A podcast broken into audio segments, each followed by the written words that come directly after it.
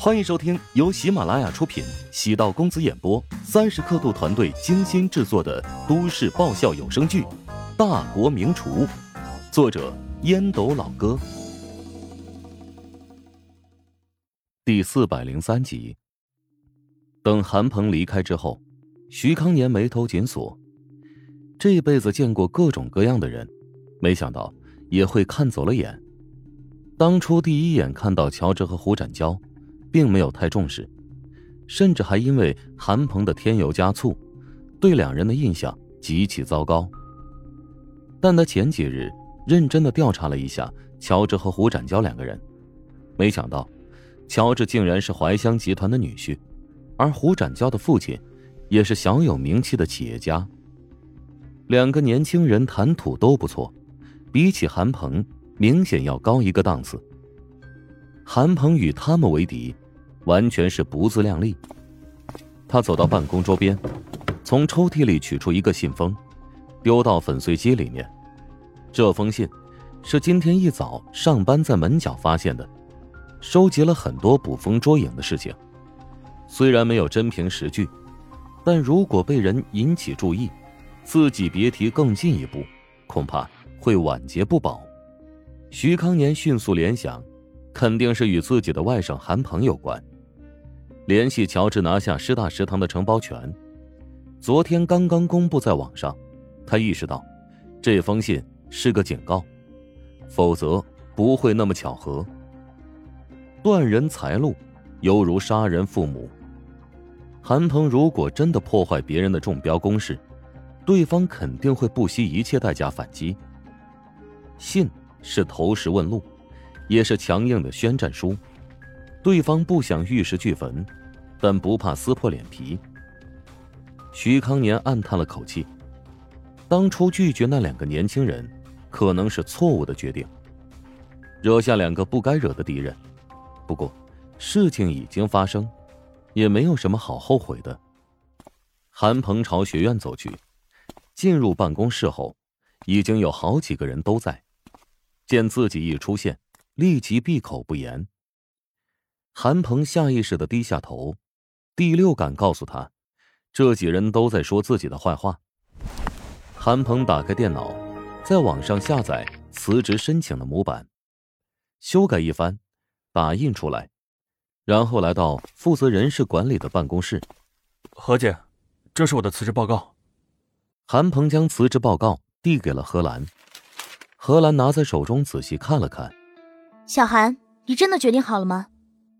外面有很多关于我的谣言，我也没有办法自证清白。为了避免学院形象受损，所以我主动辞职，然后好好休息一段时间。你的觉悟还是挺高的，我也不隐瞒你了。最近这段时间，关于你的风言风语挺多的，学校领导也有所考虑，想找你好好沟通。你现在主动辞职是明智之举。张大嘴巴。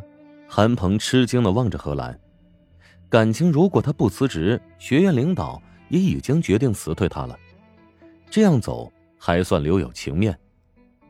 手机传来消息，彭矮发来的。韩老师，我在学院后面的芬芳亭等你，不见不散哦。韩鹏深呼吸，先从综合室找了个纸箱子，将自己的物品全部整理其中。老师们对韩鹏早已见怪不怪，怕是早就得到了他要被辞退的消息。这么看来，他是唯一一个被蒙在鼓中的人了。人走茶凉，即使跟自己关系挺好的几个同事，也没有安慰自己，望向自己的眼神充满冷漠。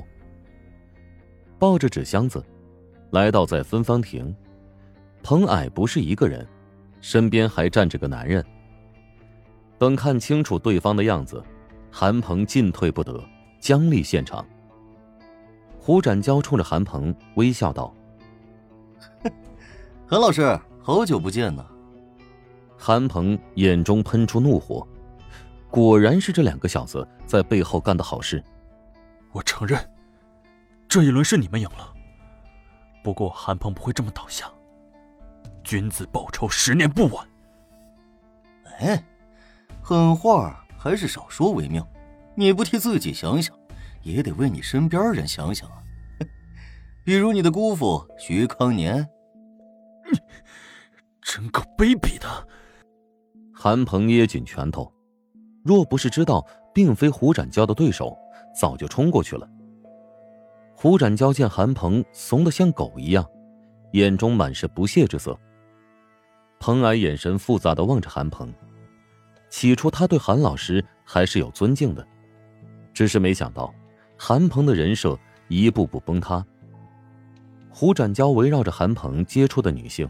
做了个重点调查，逐个接触询问，最终锁定彭矮，认定他和韩鹏的关系非同寻常。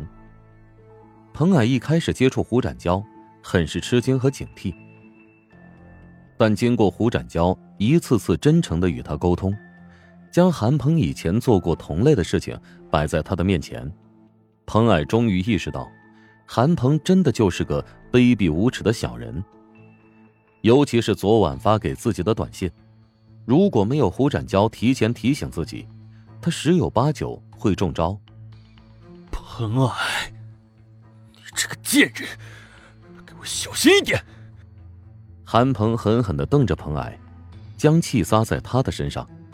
彭矮冷笑：“哼，我可不怕你，以前我是看走眼了，你现在被辞职，还真是大快人心。胡哥。”能不能请你帮我个忙，帮我揍他一顿？胡展娇微微一怔，苦笑道：“这这不太好吧？我刚才都挑衅过他，他没敢跟我动手。我动手的话，岂不是不在理？理由还不好找，就说他准备骚扰我，你正好路过，见义勇为。”彭矮随口编了个理由。韩鹏听清楚这两人的对话，吓得大惊失色。又不是被胡展娇第一次揍了，他抱着箱子转身就跑。他都跑了，你怎么不追啊？嗨，他都认输了，继续追，就算痛打他一顿，那也是以强欺弱，不够帅气。彭矮微微一怔，他身上有股侠气。事情已经解决，要谢谢你这次能够帮我。我的联系方式你记下来吧，以后遇到问题。无论是韩鹏在骚扰你，还是其他的问题，都可以联系我啊。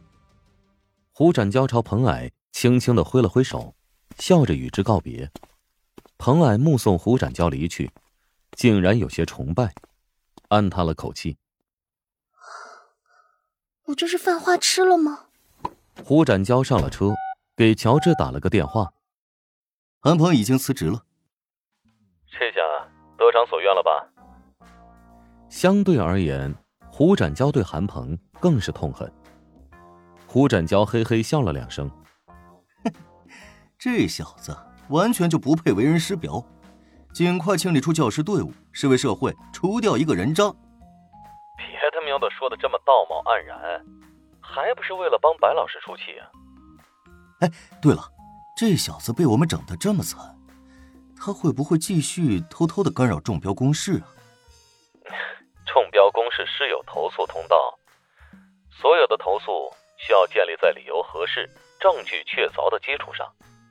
咱们投标一直走的是正规流程，不怕被投诉。另外，你给徐康年塞的那封信，虽然也没有证据，但是徐康年现在面临晋升，肯定不敢额外生事的。哎呦，再次见识你的手腕了。人不犯我。我不犯人。哎，最讨厌你这个样子，明明是银币，非要弄个事出有名的正义理由。哎，你是想说我虚伪？是啊，不过呢，虚伪但不会让人不舒服啊。哈哈哈与伪君子那种虚伪啊，还是有明显的不同的。伪君子的虚伪是不分善恶、利己主义；乔治的虚伪分亲疏、论正义、公理。熬了两个通宵，胡青青终于将装修改造方案初步草拟好，比预定的时间缩短了很多天。